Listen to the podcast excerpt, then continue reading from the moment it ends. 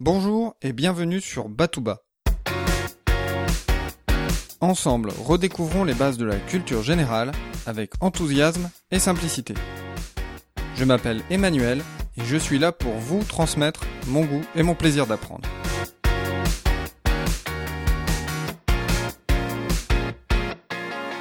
Le directeur du conservatoire de Varsovie, Joseph Elsner, prend sa plume. Nous sommes à la fin de l'année et il écrit une à une les appréciations des élèves. Arrivé à Frédéric Chopin, il s'arrête un instant. Que dire sur cet élève si particulier? Il est son professeur depuis que Frédéric a douze ans.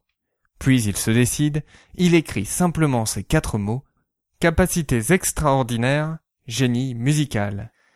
Frédéric a 19 ans lorsqu'il reçoit le compliment de son professeur. Que Frédéric a bien grandi depuis sa vie d'enfant prodige. Son père est français et sa mère polonaise.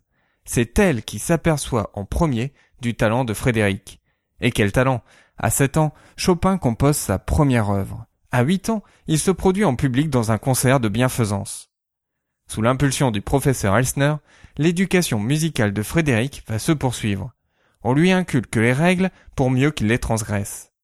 Mais ses professeurs ne vont pas le brider, ne voulant pas briser le diamant brut dont ils ont la responsabilité.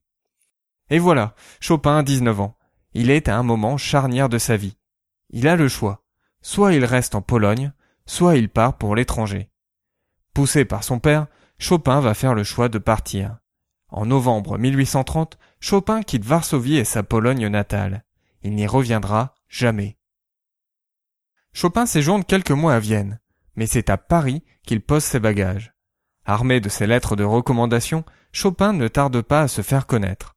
Il se produit dans les salons littéraires parisiens où il rencontre les artistes de son temps. Eugène Delacroix, Balzac ou encore Franz Liszt. Ah, Liszt, pianiste virtuose lui aussi, et qui en plus a le goût du spectacle. En s'installant au piano, avant le début d'un concert, il jette les partitions par-dessus son épaule. Pas besoin, il les connaît par cœur. C'est Franz Liszt qui aurait présenté à Chopin celle qui deviendra sa compagne pendant huit ans, George Sand. Tous les étés, George Sand et Chopin se retrouvent à Nohant, dans la maison de campagne berrichonne de Georges. Chopin va avoir le loisir d'y exprimer tout son talent. Chopin est un génie musical, mais il n'écrit pas de symphonie ou d'opéra. Non, Chopin fait le choix délibéré de se concentrer sur le piano, et il révolutionne son instrument avec ses préludes, ses nocturnes et ses études. Oui, même les études, qui ne sont habituellement que de simples exercices de style destinés aux étudiants, deviennent avec Chopin de véritables œuvres d'art. Écoutons l'étude numéro 3, opus 10, interprétée ici par François Sanson.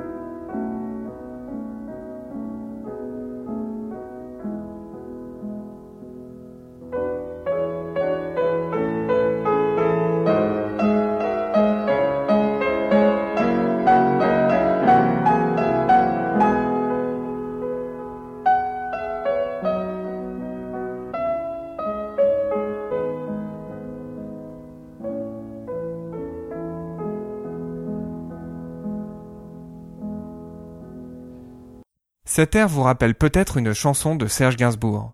Je vous renvoie à l'épisode 33 de Batouba dédié à l'influence de la musique classique sur Serge Gainsbourg pour découvrir laquelle. Chopin est d'un naturel plutôt gai. Il est doté d'une excellente répartie et d'un humour caustique. Jugez plutôt par vous-même. Dans une soirée, la maîtresse de maison qui le reçoit l'invite à se mettre au piano. Il commence alors à jouer le septième prélude, qui dure à peine une minute. Puis il s'arrête. La maîtresse de maison s'étonne. Oh, monsieur Chopin, c'est tout? Ce à quoi répond Chopin. Oh, madame, j'ai si peu mangé. Ce n'est pas forcément ce trait de caractère qui ressort de ses compositions. Écoutons la sonate pour piano numéro 2, interprétée par Vladimir Horowitz, et vous allez comprendre ce que je veux dire.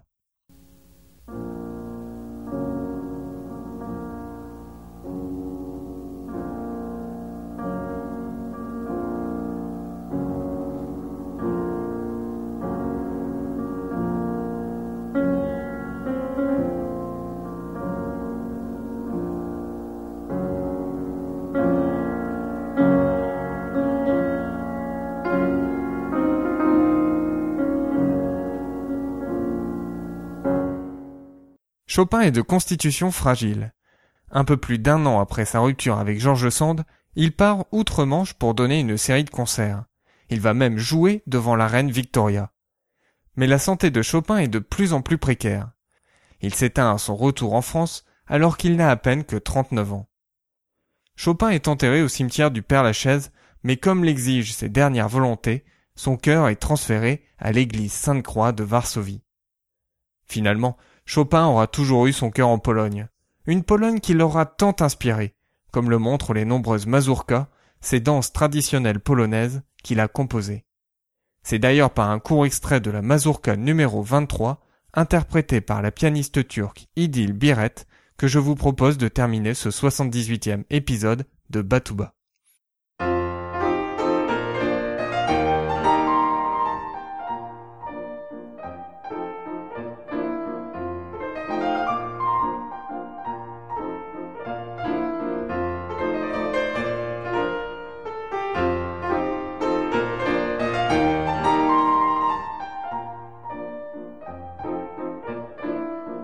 Pour écrire cet épisode, je me suis inspiré de l'excellent CD de Thierry Geffrotin, Récit de la vie de Chopin. Je vous donne rendez-vous dimanche prochain pour un nouvel épisode. D'ici là, restez enthousiastes, prenez soin de vous et de ceux qui vous entourent.